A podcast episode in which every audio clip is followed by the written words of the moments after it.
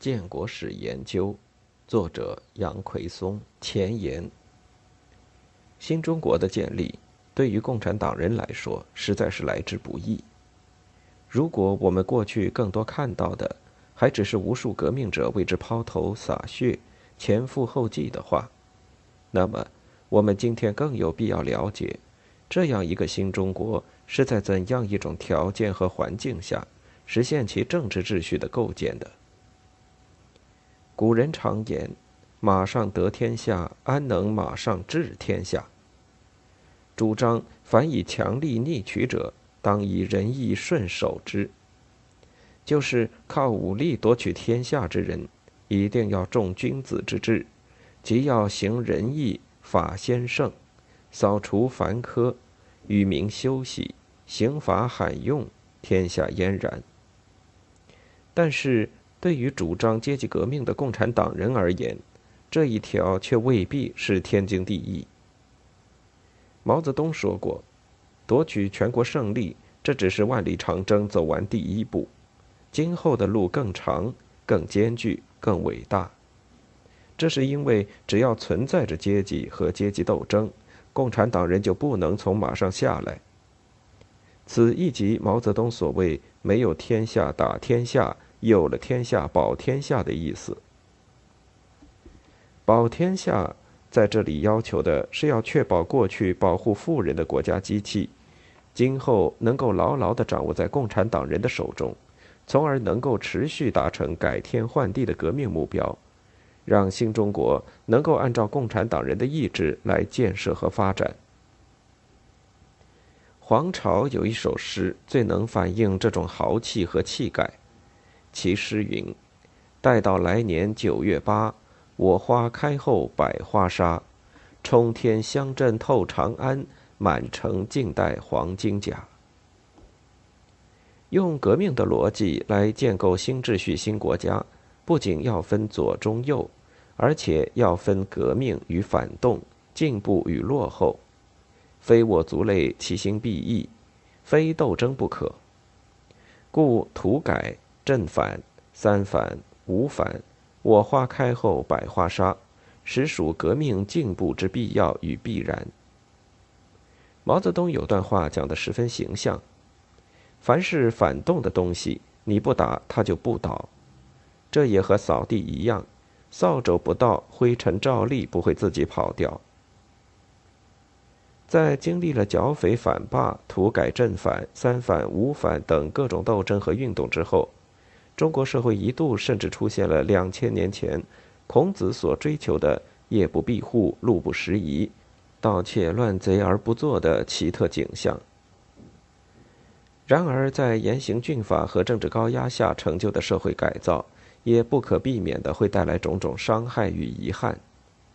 古语有谓：“举大德，赦小过，无求备于一人之义也。”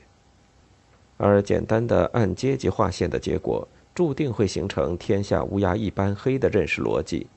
其所造成的打击面之大，自难避免。在此，我们不能不提到前湖南省纪委书记杨敏之的一段回忆。他清楚地显示了，在那个红旗漫卷的时代里，像杨敏之这样的千千万万激进青年是如何背叛家庭、投身革命的。在经历着种种天翻地覆的社会变革所带来的灵魂洗礼的同时，家庭出身的原罪感也不可避免地成了他几十年挥之不去的梦魇。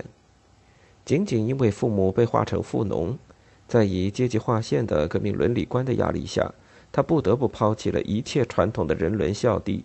骨肉亲情、养育之恩，生生把父母看成敌人，直到三十多年后。当阶级斗争的达摩克里斯剑不再悬在头顶之上，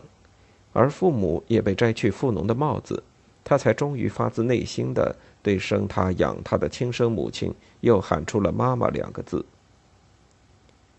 身为共产党的高级干部，杨敏之如下的反思很值得一读。今天回想起来，历史对他们是不公正的，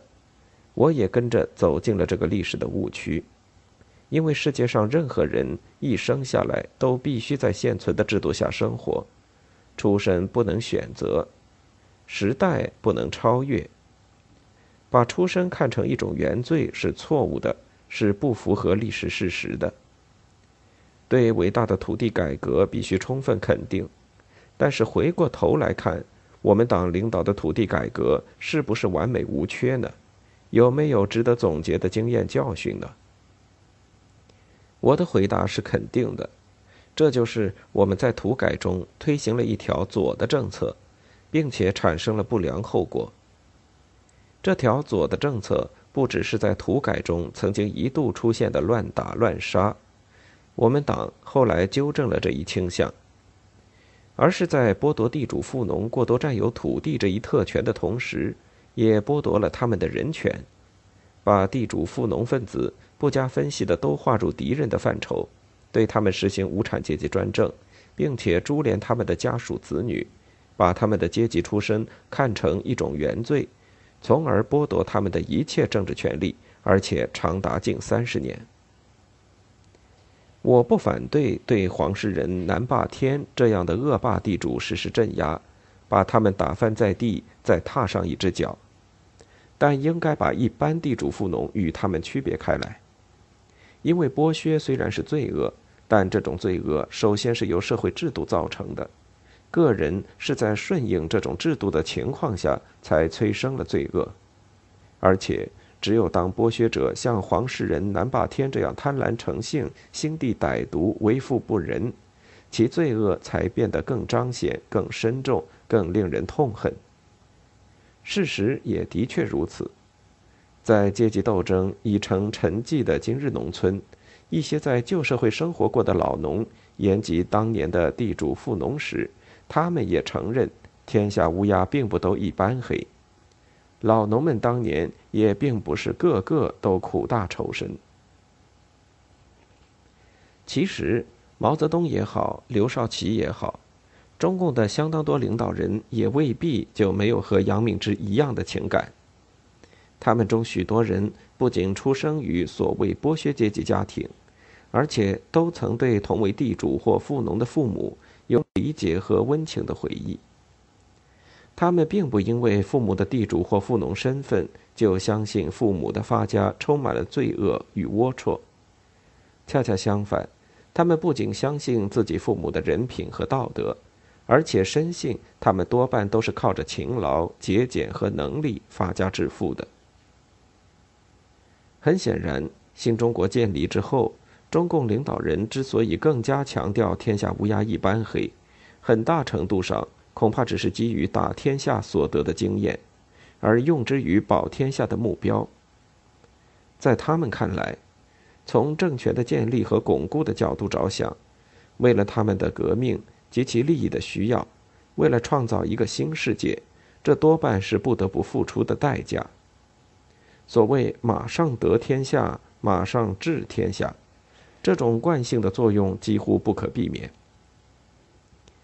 不论今人怎样看待当年的阶级斗争及其代价，共产党人正是通过划分阶级、鼓动领导贫苦阶级与富裕阶级展开你死我活的斗争，才由小到大、由弱到强，不仅推翻了过去的统治者，而且建立起自己的政权。他们也确实是用同样的手法。在建国初，成功的巩固了这个政权。毛泽东所以越到晚年越相信阶级斗争一抓就灵，不是别的，也的确是他的经验之谈。只不过这个经验，即使对毛泽东和中共的目标来说，也是一把双刃剑。过多的依靠和使用它的结果，固然压制了对手，同时却也割伤了自己。杨奎松。二零零九年七月十二日，于上海虹桥怡景园。